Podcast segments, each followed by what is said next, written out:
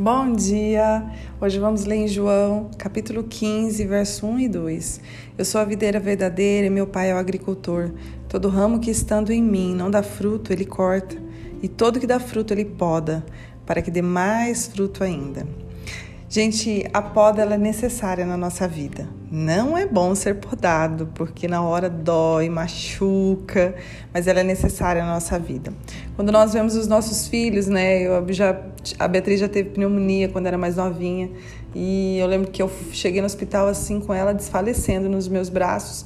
E quando nós fomos ver, ela estava com pneumonia, não, não parecia que estava tão ruim assim né? Mas quando eu vi ela desfalecendo, eu corri com ela para o hospital e lá o doutor falou que ela precisava tomar uma sequência de injeções.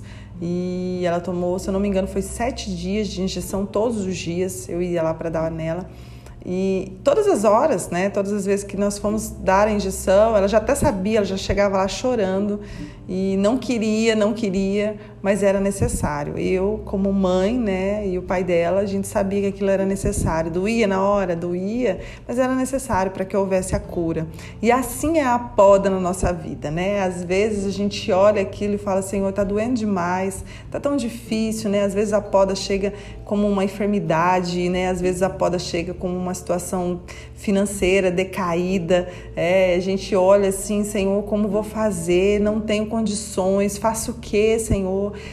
é, mas ali é necessário para que nós possamos aprender a administrar as nossas finanças. Né? A enfermidade às vezes chega para que nós possamos é, colocar as prioridades no lugar, as coisas importantes, porque às vezes são coisas boas na nossa vida que nós estamos fazendo, mas nem sempre é, são as coisas importantes. Nós precisamos saber o que é importante para nós.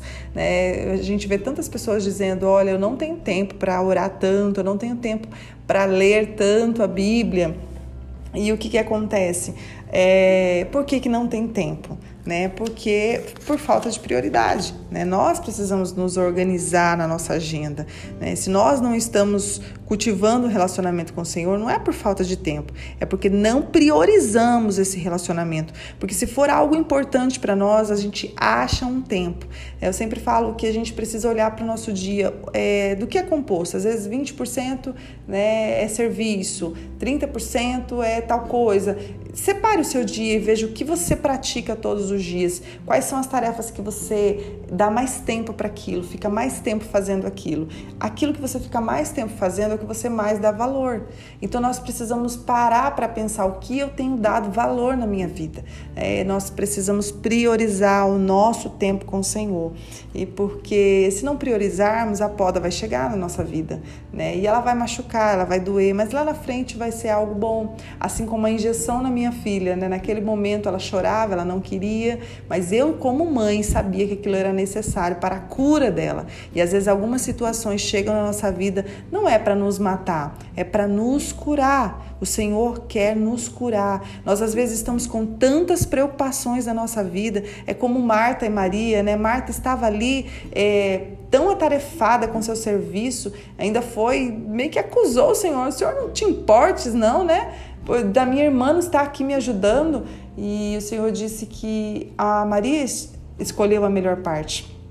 E que Marta estava muito preocupada com as outras coisas, né? Então a gente vê que a Marta, né, o problema de Marta não era Maria, não era o Senhor, não era a visita na casa dela, não era. O problema de Marta era ela mesma, que estava colocando outras preocupações na frente. É, talvez o, o, o, almoço ou a comida, né? Não sei se era almoço, se era janta, ela sairia. Só que ela precisava ali é, escolher qual parte ela, né? Priorizaria naquele momento. Talvez ouvir o Senhor, né? a comida sairia um pouquinho mais tarde, talvez faria algo mais simples, mas o tempo maior ela precisava dedicar ao Senhor.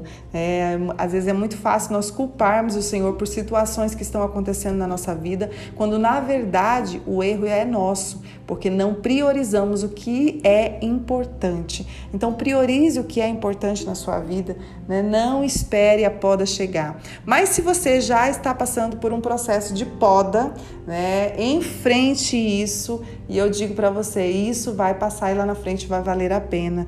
É como uma injeção naquele momento dói, você chora, mas lá na frente você vai ver o quanto vale a pena, né? O nosso pai ele é um pai de amor. Não é que ele quer que nós sintamos dor, né? Mas algumas coisas são sim para o nosso benefício. É um desconforto na hora, mas depois será para o nosso benefício. Então, se você está passando por uma situação difícil, comece a pensar o porquê eu estou passando isso.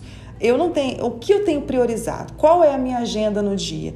Né? O que eu tenho feito? Qual é a tarefa que eu dou mais tempo nessa tarefa, que eu me dou mais nessa tarefa. Então aquilo é, é, é prioridade para mim, aquilo é importante para mim.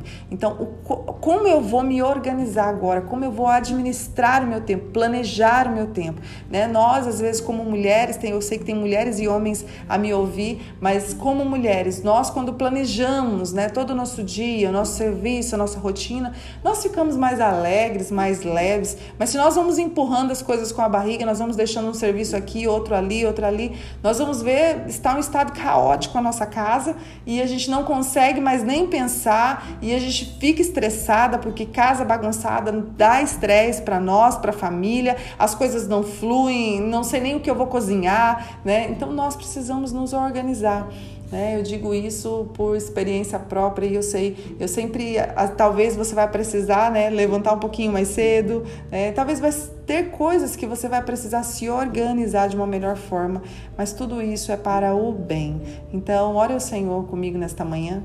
Pai, muito obrigada, Pai, por esta palavra. Nos ajuda, Pai, a nos organizarmos, a priorizarmos, Pai, o Senhor, o tempo contigo, a nossa intimidade. Ela é mais importante, Pai, que tudo na nossa vida, porque tudo vai passar, mas o Senhor é para a eternidade. O nosso tempo contigo, que estamos construindo contigo, é para a eternidade. Nós queremos, Pai, que a tua palavra, que a comunhão contigo seja prioridade na nossa vida. Eu só peço a ti, nos ajude a nos organizarmos nesta manhã. Em nome de Jesus, amém. Deus abençoe seu dia.